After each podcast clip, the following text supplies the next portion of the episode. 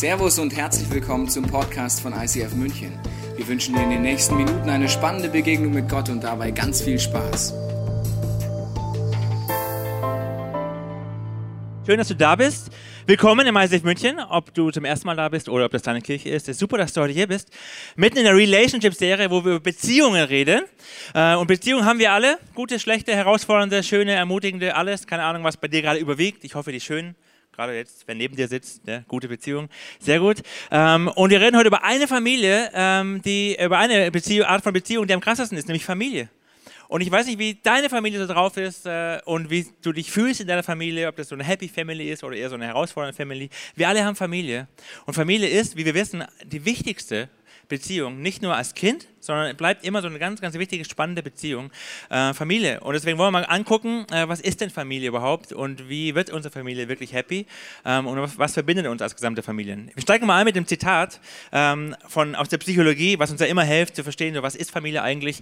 Da lernen wir zum Beispiel Familie als eine soziale Beziehungseinheit kennen, die sich besonders durch Intimität und intergenerationelle Beziehungen auszeichnet. Crazy, ja, merkt man wieder, man muss Geisteswissenschaften studieren, damit man nichts versteht. Das ist super, ähm, aber das ist eine Art von Definition. Aber wir wissen tatsächlich so viel über Familie, auch dank schlauer Psychologen, wie vielleicht noch nie in der Menschheitsgeschichte vorher. Und wir wissen, dass Familie ganz, ganz wichtig ist, damit Urvertrauen entsteht. Zum Beispiel ein Professor, Dr. Gerhard Hüther, mal Folgendes äh, festgestellt oder uns beigebracht ist, dass liebevolle Begegnungen innerhalb der Familie die Wurzeln sind mit denen sich Kinder fest im Erdreich verankern und, in, und ihre Nährstoffe aufnehmen. Also bildlich gesprochen, Familie ist super, super wichtig für die Entwicklung, fürs Aufwachsen, für, damit das entsteht. Und das ist ein, ein, ein Psychologe, ein Hirnforscher, der sagt, das ganze Nervensystem, das Gehirn entwickelt sich anders, wenn du liebevolle Beziehungen hast äh, oder wenn du die nicht hast. Das heißt, wir entwickeln uns anders, je nachdem, in welcher Art von Familie wir aufwachsen. Das wissen wir. Das ist wichtig. Und trotzdem fällt es manchmal so schwer. Noch ein Psychologe, den finde ich auch super, John Medina sagt, Intelligenz entwickelt sich vor allem in den Armen liebevoller Menschen. John. Oh. Ich spüre es. Ja, ich würde sagen, meine IQ ist gerade um drei Punkte hochgegangen. Ja.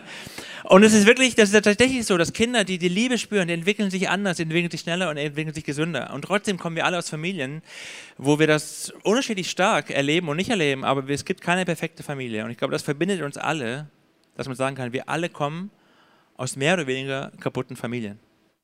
Er sagt so, hey, hör mal, ich beleidige meine Familie nicht, ja.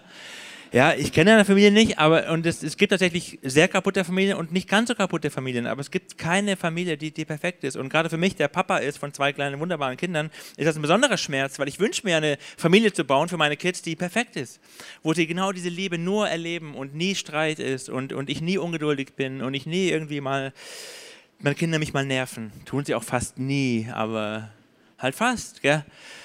Deswegen, wir alle kommen aus Familien, die irgendwie zerbrochen sind. Ähm, und vielleicht hast du dich damit gut versöhnt und es geht dir eigentlich gut, aber vielleicht merkst du auch, ja, das ist wirklich herausfordernd. Und die Frage, die, wenn man ehrlich ist, die man am häufigsten, die Antwort, die man am häufigsten bekommt auf die Frage, hör mal, wie geht es dir mit deiner Familie? Am häufigsten höre ich, ah, es ist kompliziert. Also, kommt darauf an jetzt, an wen, an wen denke ich gerade in meiner Familie. Es ist kompliziert. Warum ist das so? Und wir wollen heute die erste Familie angucken, die es überhaupt gab, und sehen, die in perfekten Zustand gelebt haben. Und dann ist ziemlich dummer Kack passiert, sage ich mal, der uns bis heute am Bein hängt. Ja? Und den wollen wir uns angucken. Und das, und das ist der Grund, warum in unseren Familien viele Dinge reingekommen sind, die einfach nicht mehr so sind und wir deshalb in zerbrochenen Familien leben.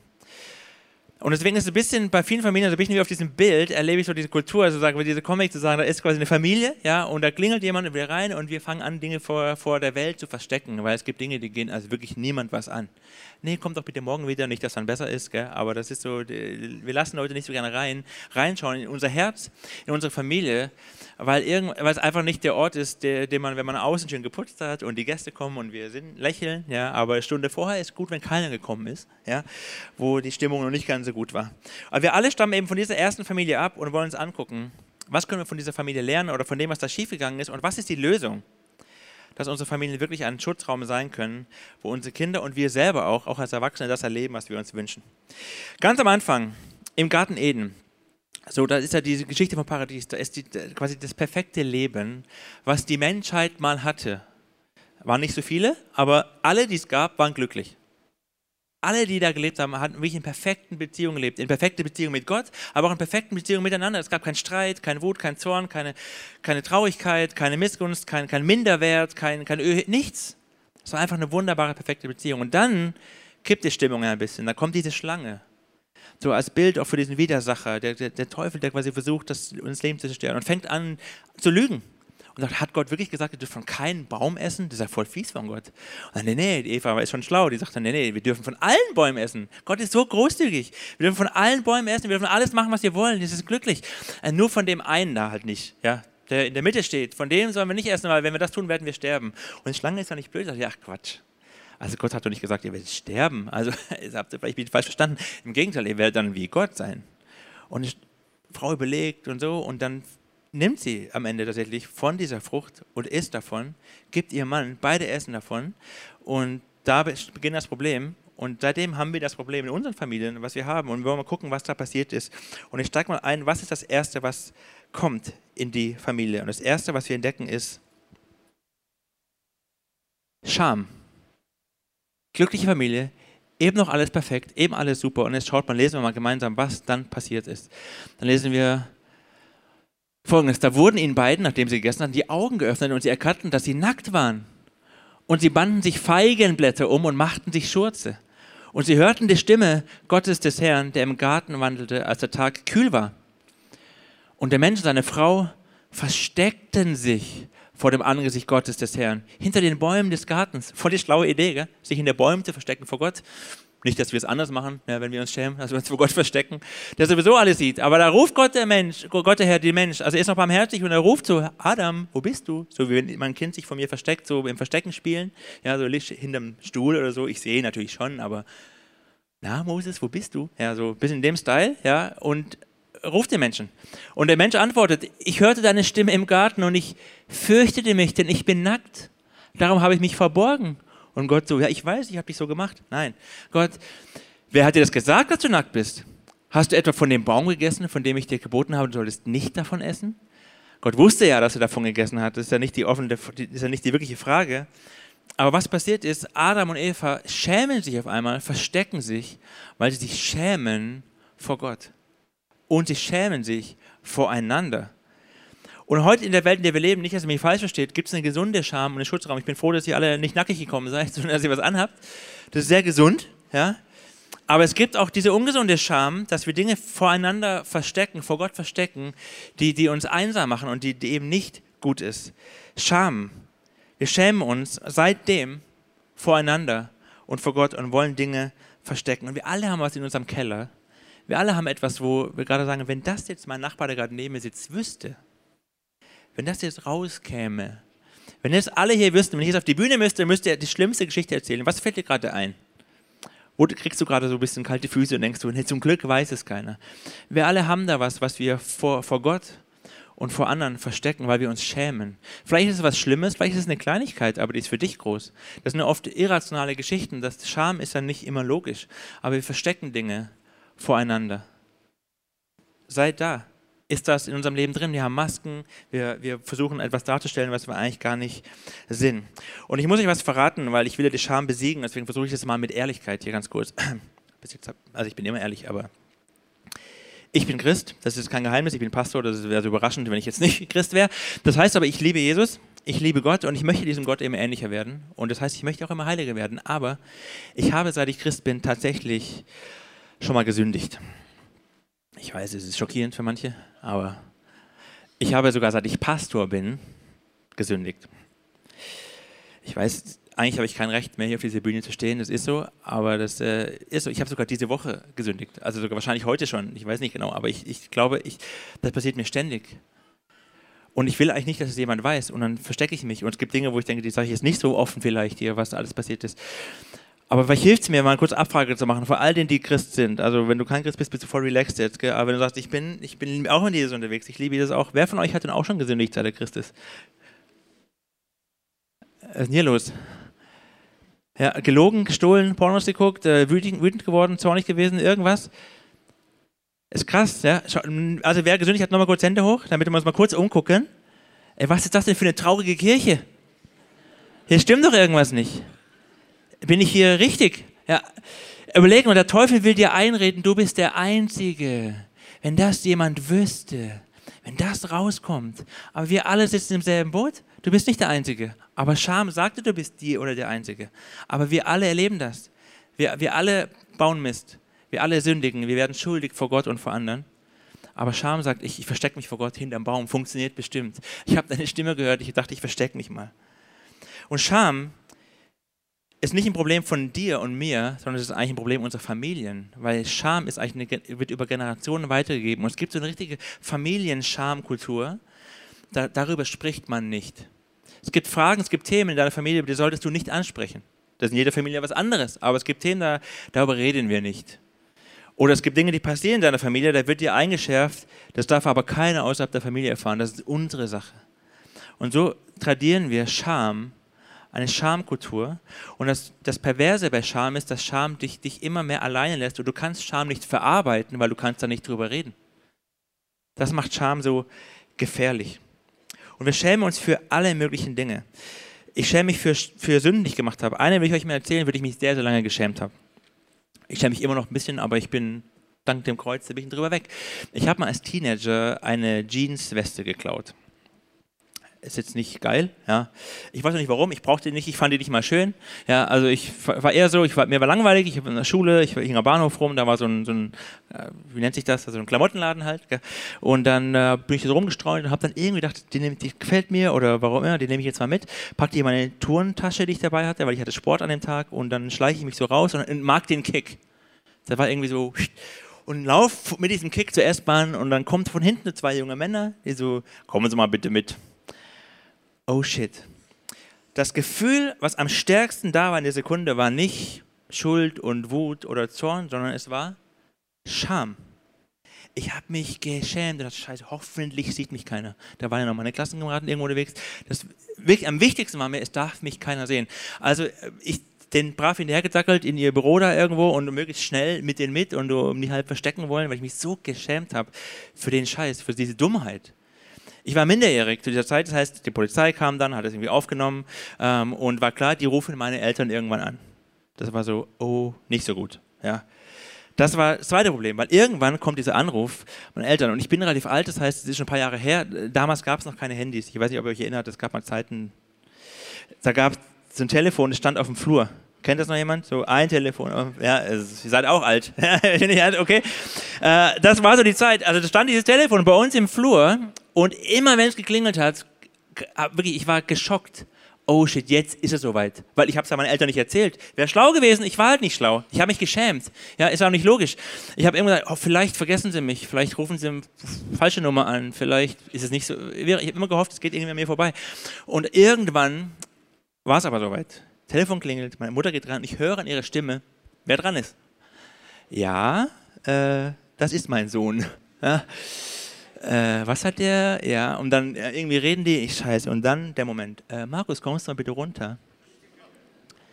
Scham, ja, Scham wirklich, das wird größer, wenn du sie versteckst. Das Gefühl, diese Angst, die wurde immer größer. Und ich war dann, es war ein schlimmer Moment, aber ich war auch gleichzeitig froh, dass es endlich raus war. Ja, dass ich das endlich, meine Eltern wussten und die haben mich auch nicht äh, zur Adoption freigegeben und die Sachen, die ich alle erwartet habe es war auch nicht schön. So, und dann ging es ja weiter. Dann irgendwann musste ich dann zu irgendeinem Gericht, ich weiß nicht mehr genau, wie das da genau hieß, aber es war so, haben die mich angehört und dann musste ich Sozialstunden leisten. Und selbst bei Sozialstundenarbeiten habe ich nicht erzählt, was ich gemacht habe. So die eine, ich habe so eine Telefonzelle in die Luft gesprengt und war da stolz drauf. Ich habe keinem erzählt, was ich gemacht habe, weil die Scham so krass war. Also wir schämen uns für Dinge, die wir tun, aber ich schäme mich auch für Dinge, die mir passieren. Das ist noch irrationaler und Scham ist nicht immer logisch. Ja, das ist, wir alle kennen das in unserem Leben. Ich, hab, ich, ich schäme mich für Dinge, die mir passiert sind, für die kann ich gar nichts, oder vielleicht kann ich schon was dafür, aber es ist gar nicht schuld. Ich habe mich zum Beispiel jahrelang für meinen Daumen geschämt, weil ich habe mir aus meinem Zivildienst mit einer hydraulischen Holzspaltmaschine meinen Daumen abgequetscht. Kein schöner Moment. Aber das Krasse ist wieder, da ist Schmerz. Ja, dann Blut überall, ich erspare die Details. Oh, hier ist ja mein Finger, was mache ich jetzt damit? Äh, also alles nicht so ein schöner Moment. Aber das Krasse ist, was, das Gefühl, was gekommen ist, war auch da wieder Scham ich bin dumm, ich, wer, wer, wer, macht sowas, ich bin bestimmt, jetzt bin ich behindert, jetzt will mich keiner mehr heiraten. Scham kam in mein Leben. Und das Krasse ist, dass ich dann kam ins Krankenhaus natürlich und dann wurde von meinem Bauch so eine Tasche und dann wurde es zusammengenäht und dann irgendwann wieder abgemacht. Das habe ich da Bauch am Daumen. Äh, wunderbar. Aber das war mir so lange unangenehm, dass ich über ein Jahr immer ein Pflaster getragen habe, immer schön brav ein Pflaster an beide Seiten, damit keiner sieht, wie mein Daumen wirklich aussieht. Warum?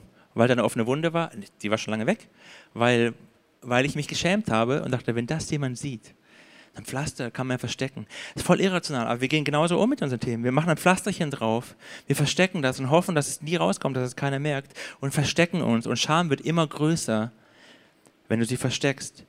Sie bringt dich irgendwann um und baut eine Kultur über, über Generation über Generation. Was mache ich jetzt damit? Adam und Eva, was machen die jetzt damit, mit ihrer Nacktheit? Das Krasse ist, wir springen mal von der ersten, vom ersten Buch der Bibel ins letzte Buch der Bibel. Da finden wir eine Antwort.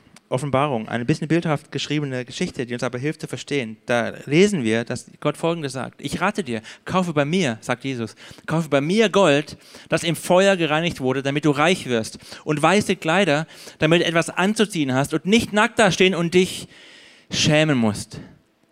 Kaufe auch Salbe und streiche sie auf die Augen, damit du wieder sehen kannst. Worauf ich hinaus will, ist der Punkt.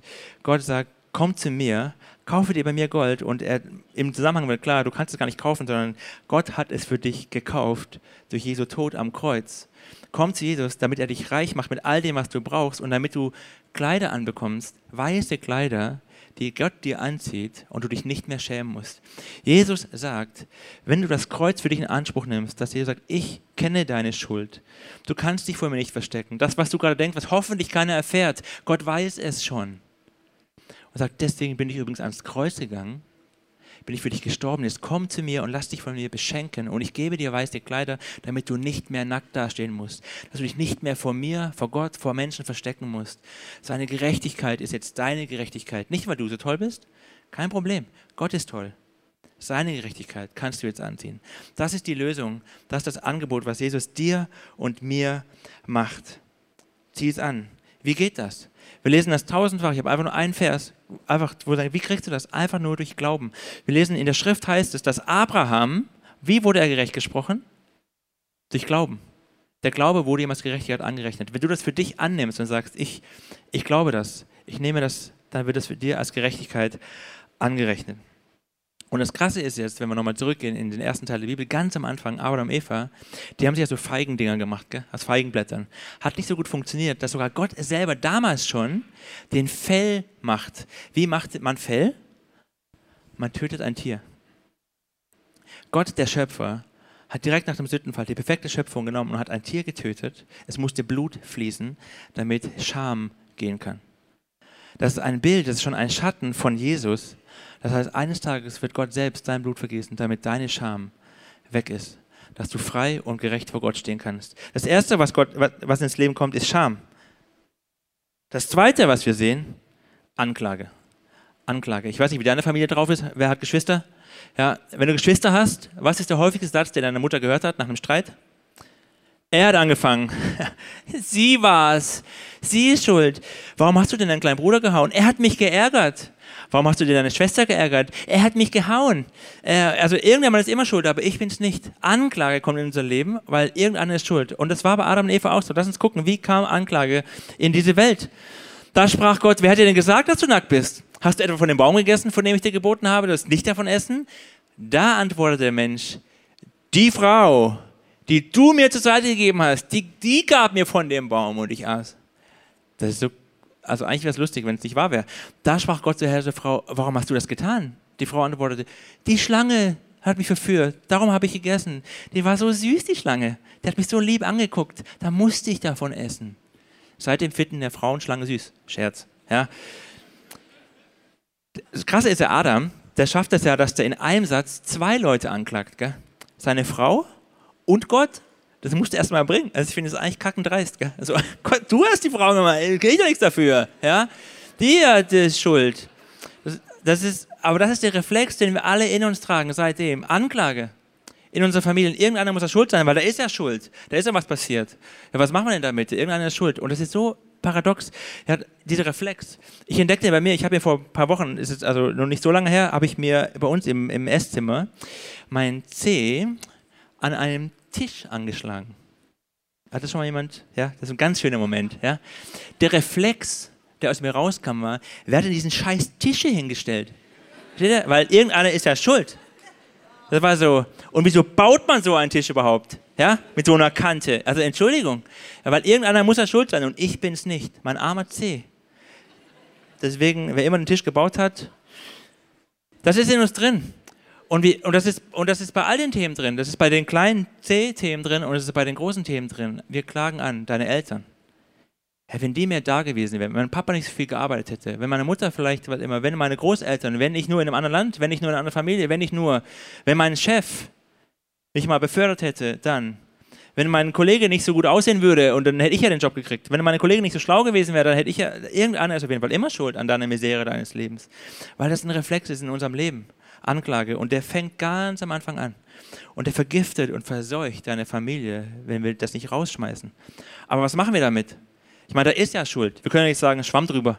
Ja, oder wir tun so, als, als wäre wär da nichts.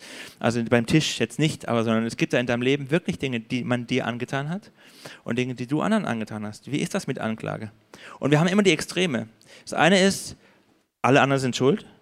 Und wenn das nicht funktioniert, gibt es manche von uns, die sagen, ich bin schuld. An allem. Immer. Und beides ist dasselbe Problem. Anklage oder Selbstanklage. Wie werden wir die los? Da ist die Antwort. Am Kreuz siehst du, ja, es, es gibt ein Problem. Wenn ein Gott sterben muss für deine Schuld, dann ist Schuld Schuld. Das ist ein Problem. Aber wenn Gott stirbt für deine Schuld und sagt, ich schaffe Gerechtigkeit, dann musst du nicht mehr mit Anklage durchs Leben laufen, sondern kannst die Anklage loswerden. Denn wenn du Anklage lebst, wem bist du dann ähnlicher? Gott oder dem Teufel? Ich lese euch mal eine, wie der letzte Teil der Bibel vor. Ich hörte eine laute Stimme im Himmel sagen, sagt Johannes, nun ist gekommen das Heil und die Macht und das Reich unseres Gottes und die Herrschaft seines Christus. Wir leben in dieser Zeit. Denn hinabgestürzt wurde der Verkläger unserer Brüder, der sie vor unserem Gott verklagte Tag und Nacht. Der Teufel ist der Ankläger und sagt dir, so kannst du nie zur Gemeinde Gottes gehören. Wenn das rauskommt, das kannst du nie jemand erzählen. Das ist die Lüge des Teufels, die er dir einredet. Wir haben eben schon gemerkt, wir sitzen alle im selben Boot. Gott sagt, wer nun mit Jesus Christus verbunden ist, wird von Gott nicht mehr verurteilt. Das sagt Gott über dich. Wenn du das Kreuz für dich in Anspruch genommen hast und sagst, ich glaube, ich im Vertrauen wie Abraham auf die Erlösungskraft dieses Kreuzes, dann wirst du von Gott nicht mehr verurteilt. Du kannst eine Anklage rausschmeißen. Aber es geht noch weiter in Römer, Vers 33. Wer wird es noch wagen, Anklage gegen die zu erheben, die Gott erwählt hat? Gott selbst erklärt sie ja für gerecht. Wer wird es noch wagen? Du? Ich? Wir? Wem sind wir ähnlich, wenn wir anklagen? Was ist die Lösung? Das Kreuz ist die Lösung. Und der dritte Punkt. Den wir alle kennen, der seit Anfang an in uns drin ist, ist Überheblichkeit. Überheblichkeit, damit meine ich, jemand sein zu wollen, vor allem jemand Besseres sein zu wollen. Es geht ja immer um Vergleich. Es geht darum, ich bin besser als du, ich bin stärker als du, ich bin schöner als du, ich bin wichtiger, ich bin irgendwas bin ich. Und wie, wie, wo kommt das her? Wie ist das ganz am Anfang? Lass uns mal gucken, wie wir das bei Adam und Eva am Anfang sehen, diese Arroganz, diese Erheblichkeit. Dann lesen wir nach dem Sündenfall, nach der ganzen Geschichte, und der Mensch, also Adam, gab seiner Frau den Namen Eva. Denn sie wurde die Mutter aller Lebendigen. Liest man, klingt harmlos, ist doch ein schöner Name, Eva. Mutter aller Lebendigen ist doch eigentlich auch nett. Wo ist denn das Problem? Das Krasse ist, dass Adam hier sich von seiner Frau abgrenzt und sagt, du heißt jetzt Eva, du bist jetzt fürs Kinderkriegen zuständig. Du bist jetzt die Frau, die Mutter aller Lebendigen, das ist jetzt dein Job. Und wir sind nicht mehr eins, sondern ich bin Adam und du bist Eva. Ja, aber ist das nicht, hat Gott die Namen nicht gegeben? Nein, Adam gibt ihr den Namen. Gott hat auch einen Namen gegeben. Guck mal ganz am Anfang, vor dem Sittenfall, welchen Namen Gott uns Menschen gibt. Da lesen wir, als Mann und Frau schuf er sie und er segnete sie und gab ihnen den Namen Mensch an dem Tag, an dem er sie schuf. Gott gibt uns auch einen Namen, aber wir sind eins.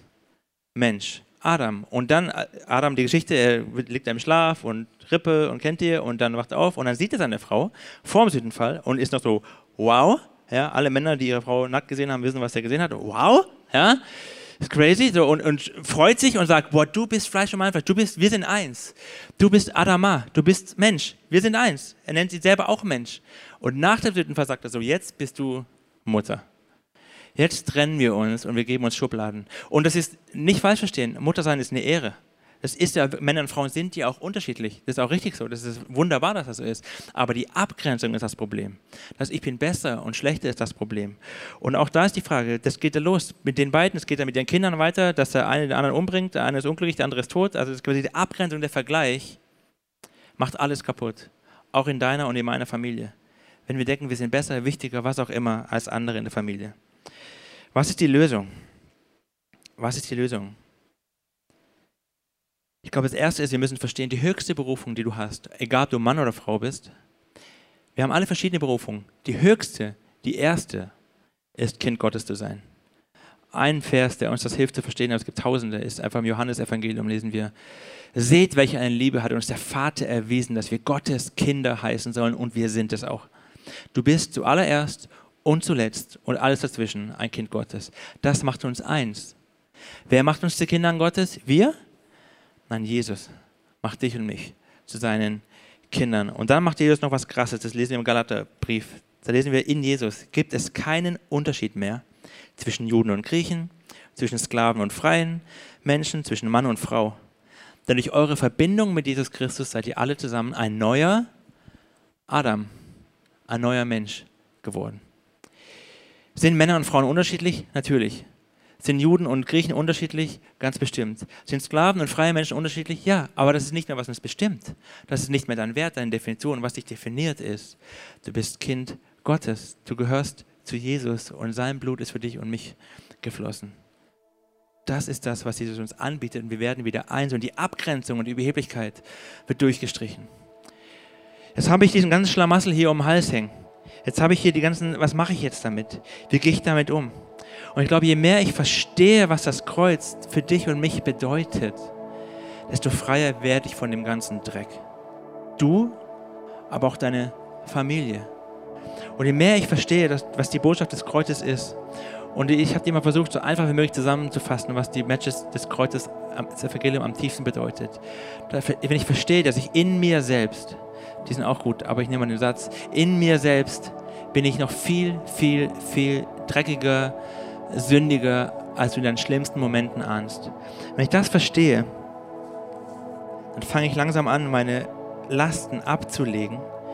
Ich schmeiße sie ans Kreuz und sage, wenn ich bin in mir selbst noch sündiger, als ich ahnte, wie kann ich da beheblich sein anderen gegenüber? Wenn ich merke, wenn ich mein Herz angucke und merke meine Schuld, wie kann ich da andere Leute anklagen? Wie kann ich das machen? Und dann nehme ich das und ich reiße es ab. Und am Kreuz löst Jesus die Überheblichkeit auf. Am Kreuz, durch sein Blut, löst Jesus die Anklage. Er löst sie auf und sagt, sie ist weg. Ich kann, kann mich und andere nicht mehr anklagen, wenn ich verstehe, dass ich selbst das Problem bin, aber dass Jesus meine Lösung ist. Und die Scham, müssen wir uns nicht schämen? Die Scham, wenn ich verstehe, dass ich in Jesus viel, viel, viel, viel, viel, viel, viel geliebter bin, als ich sogar in den schlimmsten, schambehaftesten Momenten meines Lebens anerkenne und sehe.